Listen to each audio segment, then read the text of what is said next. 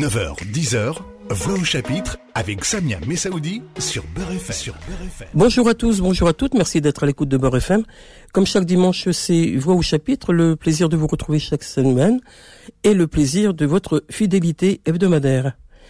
Bonjour Malika Bonjour Samia. Merci d'être là ce dimanche matin, vous aussi. Nous allons parler d'histoire, je vous le rappelle, chaque euh, dimanche en ce mois de euh, mars, euh, l'émission Voix au chapitre est consacrée à l'Algérie, mars 62, mars 2022. Il n'aura pas échappé aux auditeurs auditrices que 60 ans de la fin de la guerre d'Algérie, diront certains, pour d'autres il s'agira de l'indépendance de l'Algérie, au lendemain de 130 ans de colonisation et de guerre, qui dira bien après qu'elle fut nommée des événements. Mars 2022, donc, 60 ans après, comment raconter l'histoire? Comment apporter aujourd'hui cet éclairage pour comprendre ce que fut cette guerre? Il, euh, il a paru près de 30, de 30 livres depuis le, début de cette année, de l'histoire, des témoignages, des photos, des archives, pour compléter cette connaissance pour chacun et chacune. à la télé, des émissions de radio aussi, n'échappent pas à cette commémoration. Des documentaires remarquables, je vous rappelle celui de Raphaël Branche, qui est passé il y a quelques semaines déjà. Et ce documentaire remarquable aussi euh, sur Arte, qui vient de qu'on a vu tout récemment de Georges-Marc Benamou et de Benjamin Storin. Là aussi, des témoignages d'Algériens d'ici et de là-bas, des Pieds Noirs, des Harkis, toute cette, euh, tous ces groupes mémoriels, comme on dit aujourd'hui, euh, qui racontent un peu, beaucoup, passionnément ce qu'ils sont, Algériens, Algériennes.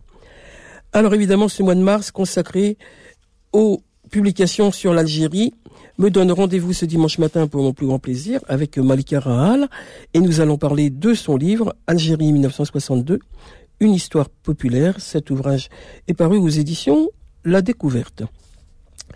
Vous présentez d'abord euh, Malika Rahal. Vous êtes euh, historienne, chargée de recherche au CNRS et spécialiste de l'histoire contemporaine de l'Algérie. Vous dirigez depuis ce début d'année l'Institut d'histoire du temps présent. Vous êtes l'auteur de plusieurs ouvrages, notamment d'une biographie d'Ali Boumengel, qui fut cet avocat et militant nationaliste assassiné en 1957. Il est paru dans, une édition de poche chez le même éditeur, aux éditions euh, La Découverte. Tout d'abord, euh, Malika Rahal, quand, quand j'évoque dans cette introduction euh, la production, la foison de euh, tout ce qui va être, tout ce qui va paraître et qu'on va entendre euh, sur cette commémoration des, des 60 ans.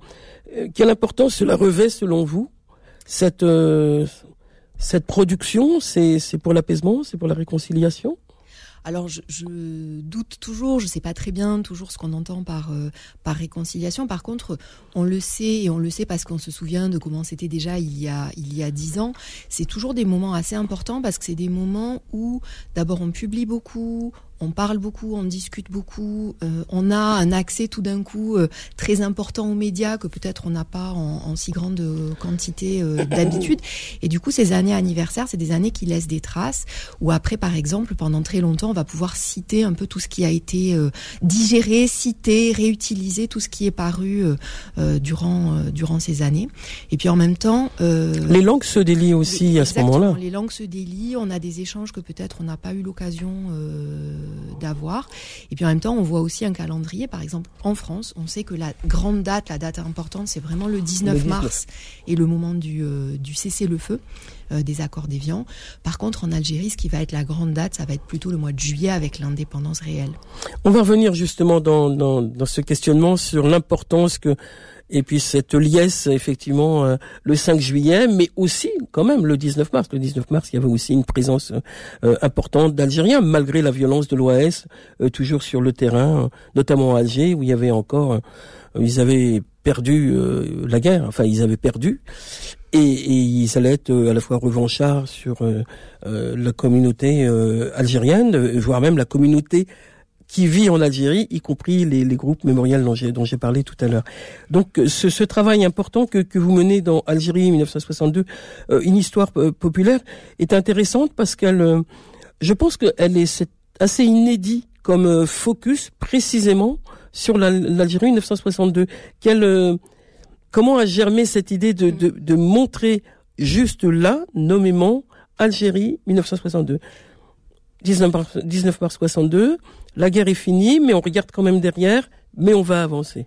Eh bien précisément, je pense que l'idée n'est pas encore tout à fait euh, claire dans ma tête, mais elle est vraiment née il y a dix ans, euh, en 2012 quand on commémorait le 50e anniversaire.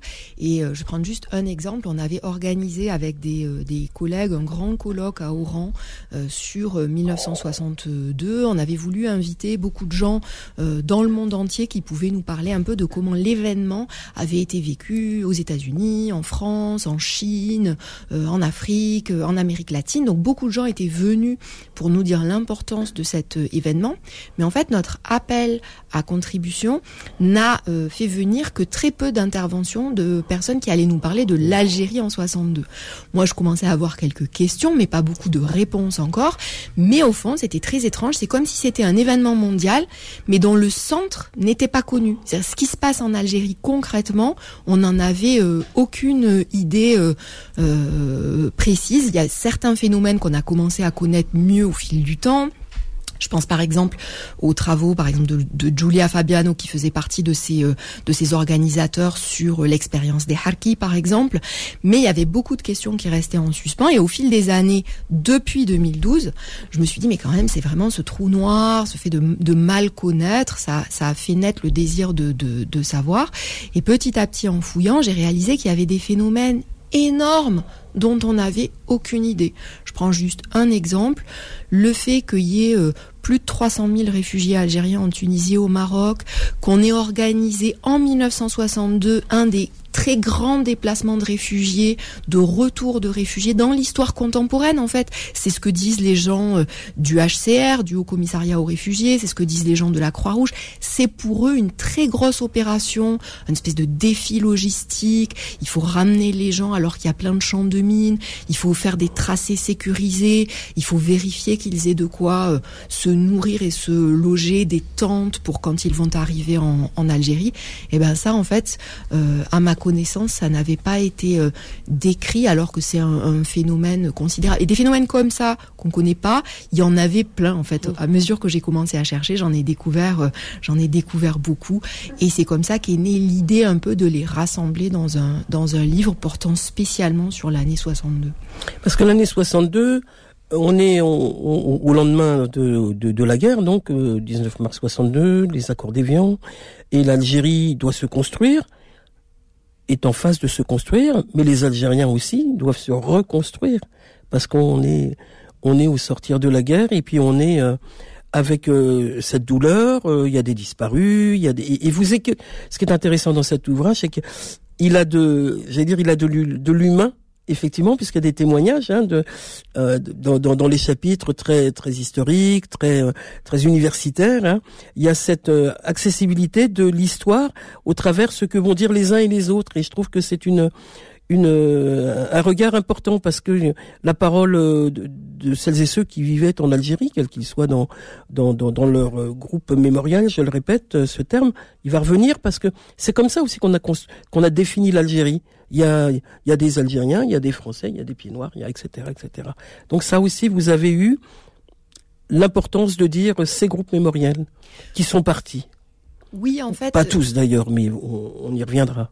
En fait, ce qu'on connaissait le mieux de 62 jusqu'à maintenant, c'était deux choses. C'était en gros les événements très politiques, donc le cessez-le-feu du 19 mars, l'indépendance de juillet, le transfert de souveraineté entre les deux, la naissance euh, des institutions euh, algériennes, euh, éventuellement aussi la crise que connaît le Front de libération nationale au moment d'accéder à l'indépendance et les conflits entre Algériens qu'on connaît bien parce qu'ils sont très traumatisants quand même pour les Algériens. Ils sont, ils sont, et ceux-là ont été racontés. Ceux-là, on, on, commence à bien les connaître. Il y a des travaux très importants d'un historien qui s'appelle Amar Mohand Amar qui permet vraiment de connaître la crise vraiment dans le détail presque jour par jour. Et puis ce qu'on connaissait beaucoup aussi, c'était l'expérience de ceux qui partent, l'expérience tragique des pieds noirs qui quittent un pays. Qui embarquent en bateau, qu'on voit toutes les images reviennent régulièrement. ces, euh, ces, images d'un départ précipité, d'un départ où ils sont obligés de d'abandonner derrière eux euh, leurs biens. On commence à connaître mieux le départ des, euh, de, de, certains des Harki, mais par exemple, on ne connaissait pas très bien du tout le l'histoire de Harki qui serait resté en Algérie. Et du coup, l'objectif, c'était de raconter cette histoire de ceux qui restent et qui vont constituer l'Algérie. Mais comme vous dites, c'est un moment où 62 c'est une sorte d'entre-deux, de temps un peu euh, suspendu, où on n'a pas encore complètement délimité qui va être algérien complète, la limite en mhm. quelque sorte de la de la nation, de la nationalité, de l'entre-soi euh, algérien. Et on est dans ce temps d'expérience très euh, très humaine que les gens ont peu raconté. Les gens n'ont pas considéré que par rapport à cette histoire politique, euh, raconter les histoires de festivités, les histoires de robes cousues, les histoires de repas pris entre hommes et femmes, euh, alors que peut-être ça ne se faisait pas dans certaines familles. C'était des histoires en fait finalement importantes à raconter pour montrer à quel point l'événement euh, était euh, spectaculaire. Malik Aral, Algérie 1962, une histoire populaire. C'est le titre de son livre. Elle est l'invitée de vos chapitres ce dimanche matin. Ce livre vient de paraître aux éditions La Découverte. On la retrouve dans un instant. Voix au chapitre revient dans un instant. Beurre FM, 9h-10h, Voix au chapitre avec Samia Messaoudi. Poursuivons notre rendez-vous ce dimanche matin de Voix au chapitre. Je rappelle que je reçois Malika Rahal, Algérie 1962, une histoire populaire. C'est le titre de son ouvrage. Il vient de paraître aux éditions La Découverte. Et dans le titre même, vous avez euh, bien entendu euh, euh, compris qu'il s'agira d'évoquer dans cet essai toute cette période de l'Algérie 62 qui commence à, mars 62 et, et 60 ans après, évidemment, évoquer cette Algérie encore au travers ses livres et au travers ses films, j'en ai parlé tout à l'heure. Dans, votre livre, j'allais presque dire le parti pris, je ne sais pas si, je le formule bien, c'est aussi d'évoquer cette diversité euh, euh, de, mémoire avec euh, ceux qui ont quitté l'Algérie en 62. L'Algérie, elle est multiple dans sa population. Vous évoquez ces composantes qui deviendront donc ces groupes mémoriaux, les appelés, les pieds noirs, les harkis, la communauté juive, et ceux qui partiront dès 62 vous l'avez évoqué avant notre pause, mais certains resteront. Et vous vous êtes intéressé à, à, la fois à ce départ et, ceux qui restent. Comment vous avez euh, procédé? Vous avez, vous avez rencontré des gens qui racontent 62, 60 euh, ans après? Oui, et puis euh, l'idée c'était vraiment de de déplier 1962. C'est-à-dire que nous, on regarde 1962 avec le recul du temps et du coup, ça nous paraît évident. C'est-à-dire l'indépendance est certaine, la fin de la guerre est certaine. Quand on rentre dans l'événement, on se rend compte que tout ça est plus incertain, qu'il y a des gens qui doutent, qu'il y a des gens qui ont peur que l'indépendance n'advienne pas, même après le cessez-le-feu. Il y a des gens qui ont peur que la guerre reprenne et qu'on n'arrive pas à, à l'indépendance. Mais aussi, il y a des gens, par exemple, qui ont fini par partir mais en 1962, semaine par semaine ou jour par jour, en fait, cette décision, elle n'est pas évidente. Il y a des familles où ça se négocie, par exemple des familles de Français. Parce que ça a pris du temps, pardonnez-moi. Ça, a pris du temps. Il y en avait 300 000 dès, dès 62, dès, au lendemain, j'allais dire. Et sur le temps, il y en a d'autres qui sont arrivés, près d'un million. Alors, on avait un million de Français vivant en Algérie. Il y en a 650 000 qui partent durant l'année 1962. Le gros des départs, c'est euh, euh, mai-juin 1962. Euh, Mais en fait, il y a des tas de familles pour lesquelles, pendant assez longtemps, c'est un jour oui, un jour non. C'est-à-dire, on pense qu'on va pouvoir rester, on entend des rumeurs, on a peur, des voisins sont tués, des gens sont enlevés, ces rumeurs, elles sont vraies ou elles sont fausses, on décide qu'on va partir, ou alors on n'est pas d'accord. Des couples où il y en a un qui a plus peur que l'autre, l'autre essaie d'avoir confiance. Enfin, voilà, ces décisions, elles se prennent pas du tout du jour au lendemain. Et même parmi ceux qui finalement sont restés, c'est-à-dire Aujourd'hui, on les connaît comme des gens qui sont demeurés en Algérie, qui ont fait leur vie là-bas, qui peut-être ont pris la nationalité algérienne à l'indépendance. Il y a des petits signes qui rappellent qu'en 62, ils auraient presque pu partir finalement. Et, qu'est-ce qui les a empêchés de partir?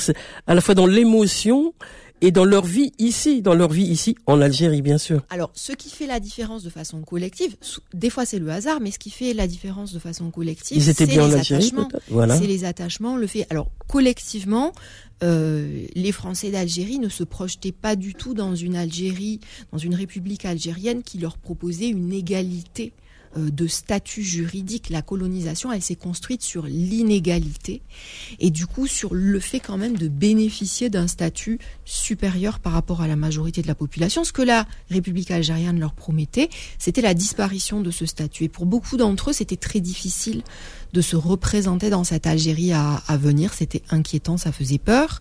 Euh, du coup, beaucoup choisissent de partir. Ceux qui restent bien souvent sont ceux qui avaient des sociabilités qui leur permettaient néanmoins d'avoir une familiarité dans ce, dans ce monde à venir. Pour les autres, Ce qu'il faut imaginer, c'est des quartiers qui se vident où leurs voisins tout d'un coup sont remplacés par des gens qu'ils ne connaissent pas, dont parfois ils ne connaissent pas la langue, euh, avec des mœurs un peu un peu différentes et une perte, un effondrement total de la de la familiarité et du coup la question de savoir peut-être à quoi bon rester ici, comment on va se reconstruire une, une vie ici, et petit à petit la décision du, euh, du, partir va arriver. Mais il y a une dimension aussi un peu de hasard au fait de partir ou de rester. Pour quelques-uns, c'est euh, la décision d'un moment, certains aussi dix ans après coup qu'ils l'ont regretté.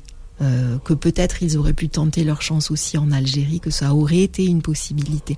Mais c'est vraiment 62, et pour tous, hein, pas seulement pour les Français d'Algérie, c'est un temps des paris. On fait des paris sur l'avenir. On imagine qu'on va pouvoir rester, on imagine qu'on va pouvoir refaire sa vie ailleurs, on imagine qu'on va être mieux en ville, qu'on va changer de lieu, qu'on va se reconstruire ailleurs. C'est un temps des paris. Parce que quand on dit euh, les Français d'Algérie, en fait, il n'y avait pas que des Français en Algérie, il y avait des Espagnols, il y avait des Maltais. Comment ça se passait pour eux vous... Oui, c'est très... ils, étaient aussi dans cette interrogation de partir, de rester?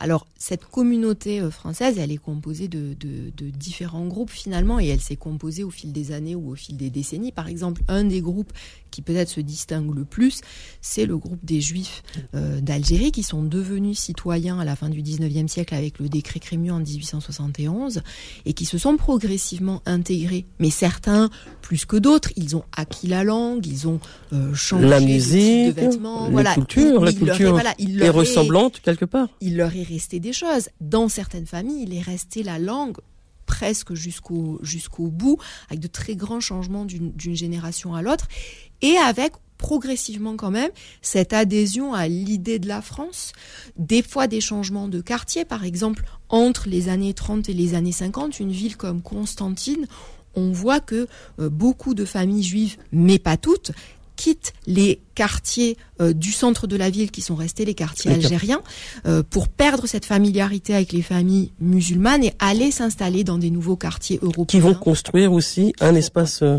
qui vont d'une communauté, de, nouvelles, leur communauté. De nouvelles familiarités qui vont du coup donner une familiarité nouvelle et un attachement à cette idée de la France. De sorte qu'en 62, pour beaucoup d'entre eux, même si la France demeure inconnu, c'est une idée importante, c'est une idée familière qui peut pousser à ce, à ce choix.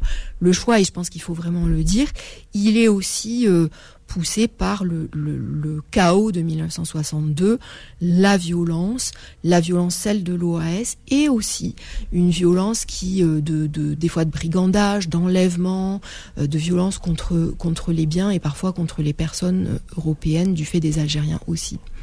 Sur cette euh, communauté, euh, sur ces groupes, euh, vous racontez bien dans, dans le livre à la fois qu'est-ce qui va rester en Algérie, les Algériens, les Algériennes, qui vont qui vont-ils être en 1962 Ça va être un entre-soi, ça va être comment se construit l'Algérie avec des Algériens et des Algériennes.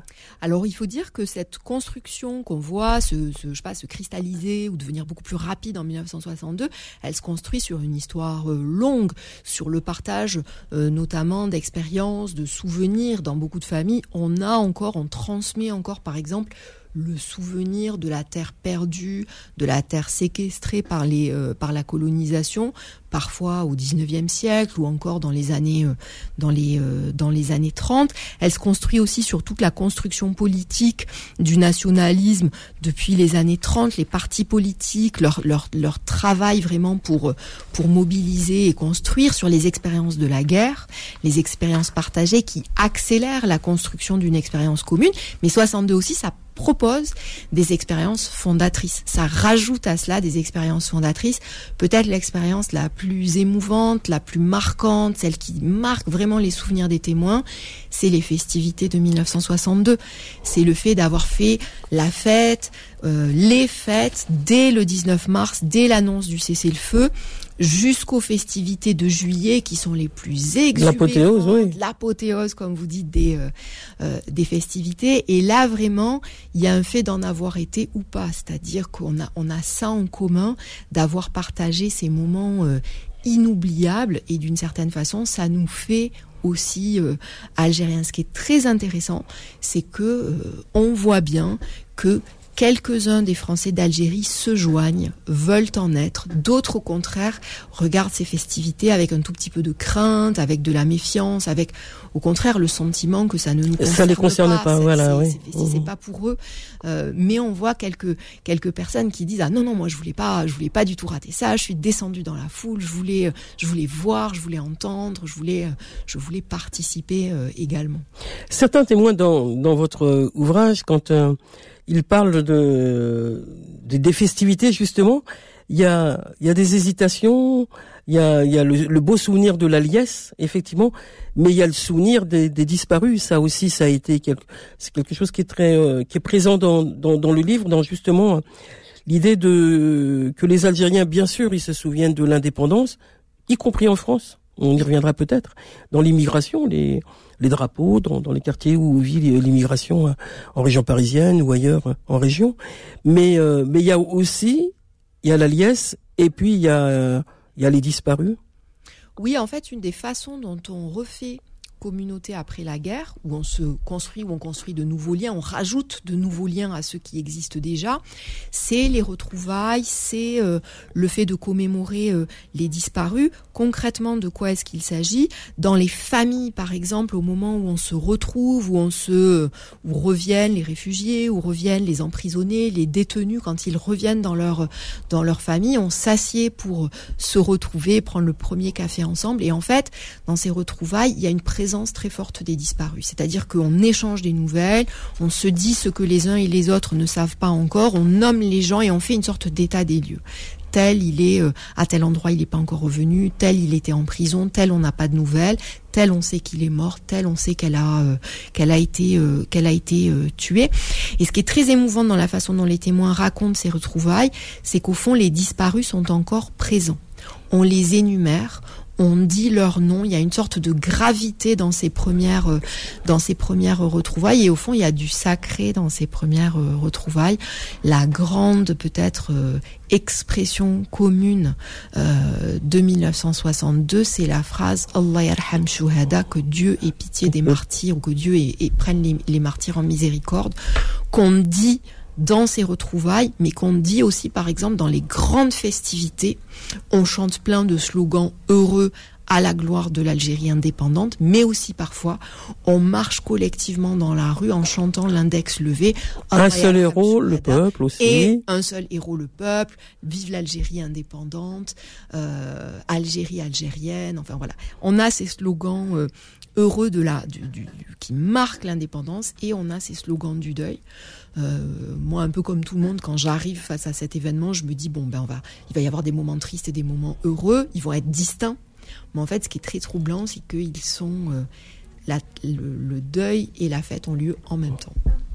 On va vous retrouver dans une dernière partie de, notre rendez-vous et nous allons parler justement de dans, vos chapitres à la fois de ce que retient les Algériens, les Algériennes dans leur corps, de manière individuelle et de manière collective, parce que c'est aussi quelque chose de très important qui est dit là. Je rappelle que je reçois ce dimanche matin Malik Aral. Son livre vient de paraître aux éditions La Découverte, Algérie 1962, une histoire populaire. Voix au chapitre revient dans un instant. Beurre FM, 9h, 10h, Voix au chapitre avec Samia Messaoudi.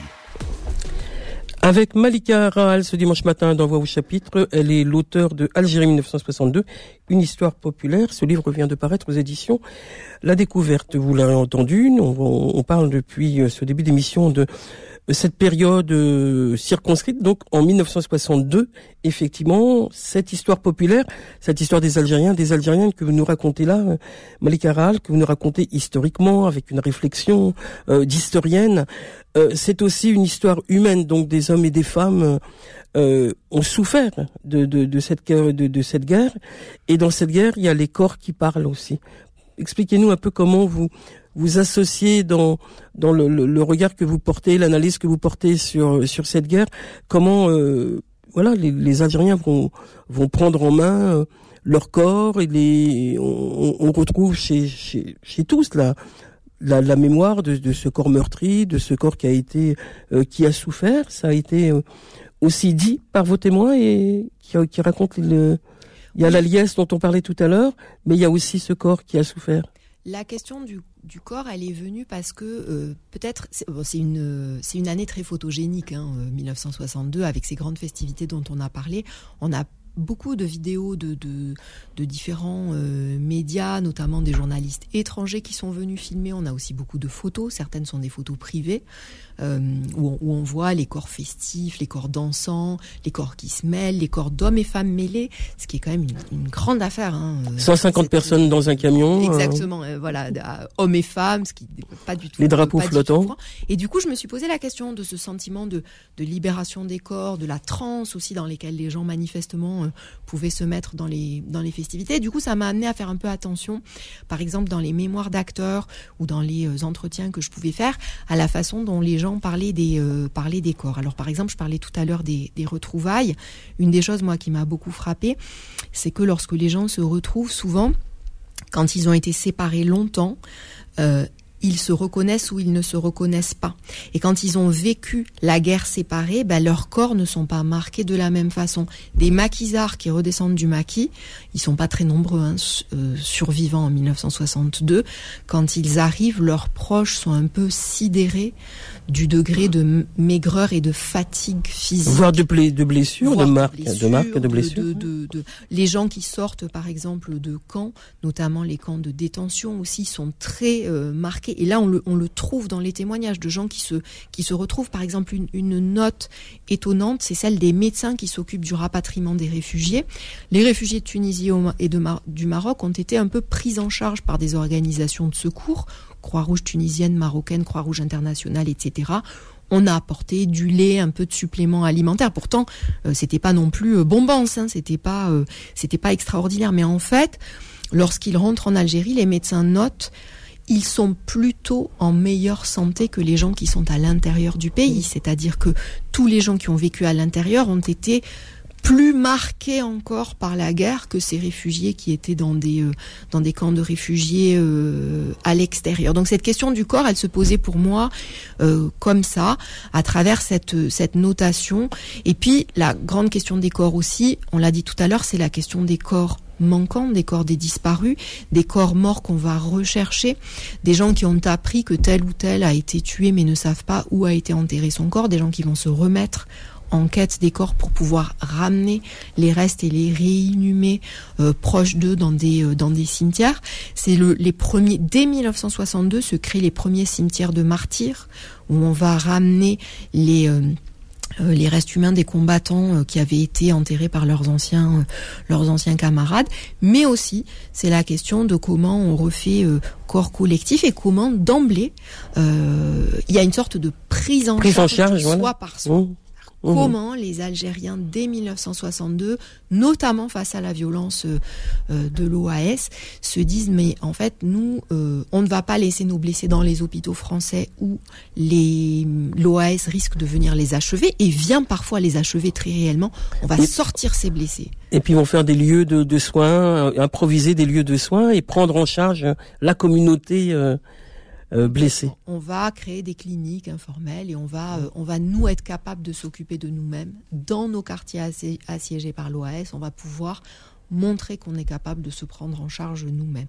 L'État algérien n'est pas encore euh, créé, les institutions algériennes n'existent pas, pas. encore, mais localement, on a cette prise en charge, charge par soi-même qui laisse une immense fierté dans les souvenirs des, euh, euh, des personnes. L'impression vraiment qu'on est capable en 62 de faire des, euh, des miracles. En 62, 2022, 60 ans après, celles et ceux que vous avez rencontrés pour euh, votre euh, travail se sont livrés facilement à parler de de 62.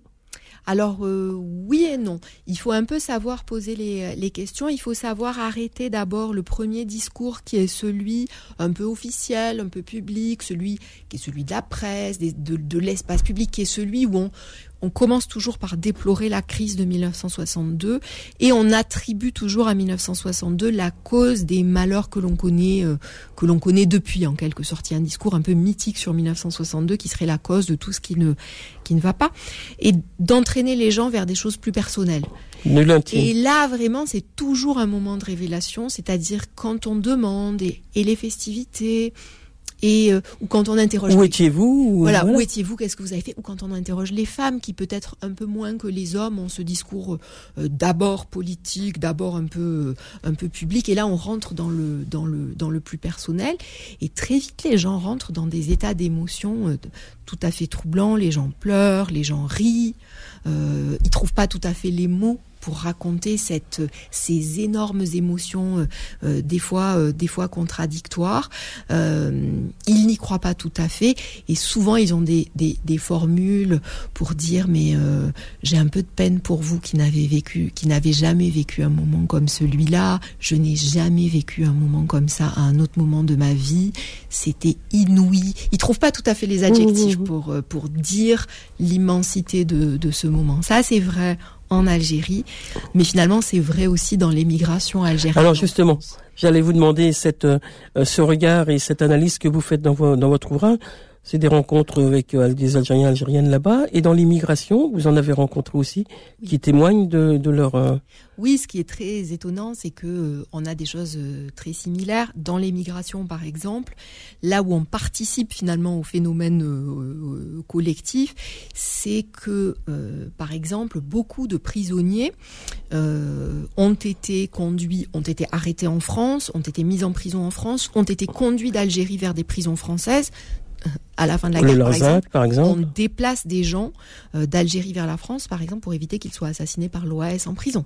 Euh, il y a des avocats qui demandent le transfert de leurs euh, de leurs clients vers la France pour les pour les protéger.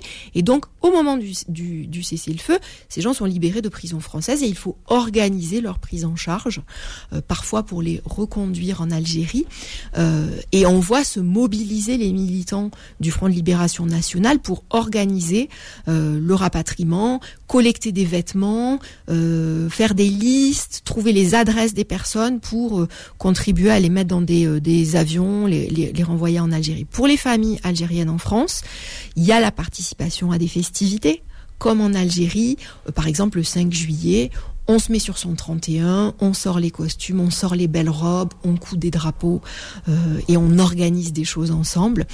Et pour beaucoup de familles, il y a une vraie question qui est celle de tiens, est-ce que ça serait pas le moment finalement de, repartir, mmh. de rentrer en Algérie Il y a quelques familles qui. On a des chiffres là-dessus. Vous avez non, On n'a pas, de C'est un autre, c'est un autre travail finalement effectivement. Ça, serait un autre travail parce qu'on sait qu'on a beaucoup de migrations dans, en tous sens en 1962, mais on trouve des témoignages de d'individus particuliers. Donc ça nous permet pas de compter, mais ça nous permet d'avoir ces histoires d'enfants qui disent ah oui, mon père à ce moment-là a choisi de repartir.